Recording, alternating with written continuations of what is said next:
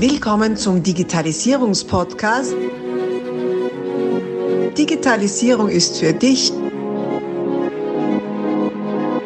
mit Markus Reitzhammer.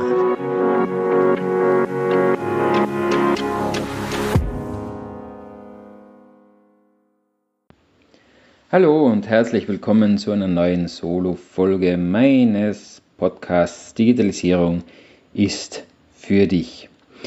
Heute möchte ich mit euch sprechen über die KPIs, die Key Performance Indicators. Wir haben schon einige Male über dieses Thema gesprochen und zwar meistens in Bezug auf Business Process Monitoring oder IT Monitoring. Was sind also KPIs? Im Prinzip handelt es sich um Kennzahlen. Das ist jetzt keine IT-spezifische äh, Größenordnung, das hat man im kompletten unternehmerischen Bereich ähm, im Einsatz. Ist im Prinzip äh, die Möglichkeit, anhand von Kennzahlen die Leistung im Unternehmen darzustellen.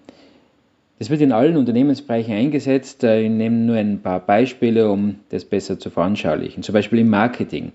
Ihr kennt bestimmt die Kennzahlen aus Google Analytics. Conversion Rates, Klickzahlen, Kontaktzahlen, 1000 Kontaktpreise oder auch der Lifetime Value. Im Vertrieb Anzahl der Kundengespräche, die ein Mitarbeiter führt, Umsatz pro Kunde, Umsatz pro Mitarbeiter, in der Buchhaltung Saldo der offenen Forderungen, durchschnittliche Zahlungstage, in der Produktion die Tagesstückzahl, Ausschussquoten, Qualitätssicherung, Rückläuferquoten, in der Personalabteilung Krankentage pro Mitarbeiter Fortbildungsaufwand pro Mitarbeiter.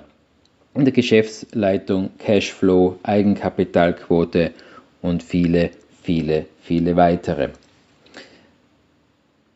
Was bedeutet es in der IT? In der IT können das zum Beispiel sein, die Verfügbarkeitsquote, also zu wie viel Prozent während der Geschäftszeiten ist denn die IT bzw. sind einzelne Geschäftsprozesse verfügbar.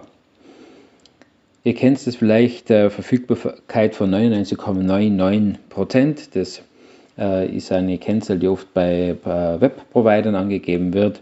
Ich sage immer, die Kommastelle äh, entscheidet über den Preis. Je, weiter die 9 hinter dem Komma zurückreicht, desto teurer wird die ganze äh, Geschichte. Und äh, das Ganze auch immer in Relation zur erwarteten Betriebszeit. Bei Online-Shops ist das natürlich 24 mal 7. Äh, Im normalen äh, Bürobetrieb ist es eben während der Geschäftszeiten und während der Bürozeiten. Andere Kennzahl könnte zum Beispiel sein im Helpdesk Dauer bis zur Lösung von Supportfällen oder Antwortzeiten im ERP-System, also wie schnell werden einzelne Buchungen verarbeitet, müssen die User äh, Verzögerungen in Kauf nehmen oder geht das alles flüssig? Wozu also sollten wir jetzt in der IT KPIs einsetzen? Na, einerseits äh, ermöglichen sie die Beurteilung innerhalb des Unternehmens. Ich kann im Unternehmen KPIs äh, definieren, also Zielwerte definieren, die es zu erreichen gilt und kann so im Unternehmen die Leistung zum Beispiel einzelner Fachbereiche oder eben auch äh, IT-gestützter Prozesse abbilden. Natürlich dienen diese Kennzahlen auch zur Beurteilung von außen. Banken und Geldgeber sowie Aufsichtsbehörden schauen sich schon lange nicht nur mehr die wirtschaftlichen Kennzahlen an, wie eben Cashflow, Eigenkapitalquote etc., sondern die schauen sich auch IT-Kennzahlen an. Wie verfügbar ist die IT, wie performant ist die IT. Je nach Größenordnung des entsprechenden Unternehmens können diese Analysen durchaus sehr tiefgehend sein, vor allem wenn die Wirtschaftsprüfer im Haus sind. Was bringen die KPIs noch? Ne, man kann sehr komplexe Bereiche bzw. komplexe Prozesse und Vorgänge im Unternehmen auf eine einzige Kennzahl herunterbrechen. So können in der IT tausende Endgeräte in einer einzigen Kennzahl dargestellt werden. KPIs erlauben einen raschen Überblick. Mit nur einer Zahl kann man sehr schnell erkennen, ob dieser Prozess, ob dieser zugrunde liegende Vorgang korrekt läuft oder nicht. Durch die Möglichkeit der grafischen Darstellung über den zeitlichen Verlauf kann man als Mensch sehr schnell erkennen, wenn etwas aus dem Ruder läuft, wenn es Abweichungen gibt oder sich irgendein Prozess, der diesem KPI zugrunde liegt, nicht so verhält, wie man sich erwarten würde. Gleichzeitig kann man Schwellwerte definieren, die gewisse Aktionen auslösen.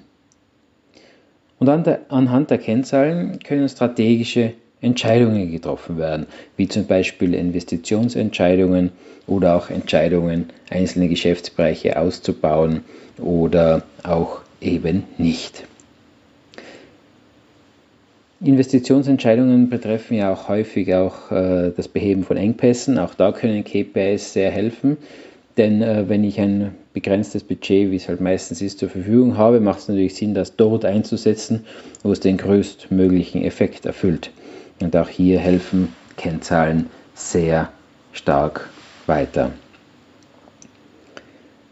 Die IT-Fachbereiche können frühzeitig reagieren und zum Beispiel Ressourcen verlagern oder Systeme erweitern, um die User bei der Erfüllung der Unternehmensziele zu unterstützen. Und das im Idealfall noch bevor die Benutzer oder die einzelnen Fachbereiche bemerken, dass es zu einem Engpass im Hintergrund gekommen ist, wenn die KPIs entsprechend rasch äh, gesetzt sind und rasch erhoben werden und natürlich auch entsprechende Schwellwerte definiert sind, um auch schnell reagieren zu können, idealerweise sogar automatisiert. Im IT-Support und im Helpdesk können die Benutzerfragen gezielter bearbeitet werden und verfolgt werden. Einfach schon daraus, dass man entweder im Idealfall Benutzeranfragen vorhersieht, weil die KPIs andeuten, dass es irgendwelche Engpässe gibt und so entsprechend proaktiv zu handeln ist oder zumindest, wenn Benutzer aktiv irgendwelche Fälle einmelden müssen, anhand der KPIs schnell verifiziert werden kann, woran liegt es, beziehungsweise ja, die Usermeldung, die basiert wirklich auf einem IT-Problem, das kann man nachverfolgen. Die IT ist inzwischen schon längst ein Ermöglicher von Geschäftsprozessen und somit ist die IT-Infrastruktur von, von der Basis weg, von der Hardware bis hin in die Anwendungsebene für die meisten Geschäftsprozesse unerlässlich. Mit dieser Aufwertung der IT muss aber auch damit einhergehen, äh, dass sich die IT in die KPI-Dimension des Unternehmens mit einfügt und dort auch abgebildet werden kann. Zusätzlich erfordern zahlreiche Normierungen wie ITIL aus dem Bereich der IT oder auch ISO-Normen die Dokumentation anhand von KPIs. Größere Unternehmen, die ähm, Wirtschaftsprüfungen über sich ergehen lassen müssen, äh, können ein Lied davon singen, wenn die Wirtschaftsprüfer in der IT-Abteilung sind und äh, dort die Prozesse hinterfragen, die Vorgänge hinterfragen, kann man dort gut dokumentierte KPIs und äh, Kennzahlen vorweisen, dann wird die Prüfung bedeutend kürzer ausfallen und vor allem das Ergebnis wird besser sein. Gut, jetzt IT-Kennzahlen, soweit äh, ist es dargestellt, brauchen wir müssen wir haben. Aber wer soll denn jetzt da den Durchblick erhalten? Es ist ja nicht nur eine Zahl für die ganze IT, das sind ja viele Kennzahlen, ob ich jetzt in der Infrastruktur bin, im Hardware-Bereich oder in der Anwendungsebene, im ERP-Bereich, in der Produktion, äh, im, im, im Online-Shop, im Außendienst. Überall habe ich IT und überall fallen Kennzahlen an. Das kann doch niemand mehr überblicken. Ja und nein, denn jeder User soll nur jene KPIs zu sehen bekommen, die er wirklich auch braucht. Ich folge da dem Need-to-Know-Prinzip, das habe ich übrigens in der Podcast-Folge Nummer 39 genauer beschrieben. Ein sehr wertvolles Prinzip, wie ich finde. Bei Erreichen von Schwellwerten müssen Benachrichtigungen, das ist ein Gelb, oder Alarme, Rot, ausgelöst werden mit automatischen Prozessen dahinter, mit Eskalationen dahinter. Übrigens Podcast Folge 49 beschreibt den Unterschied zwischen Alarmierung und Benachrichtigung noch umfassender.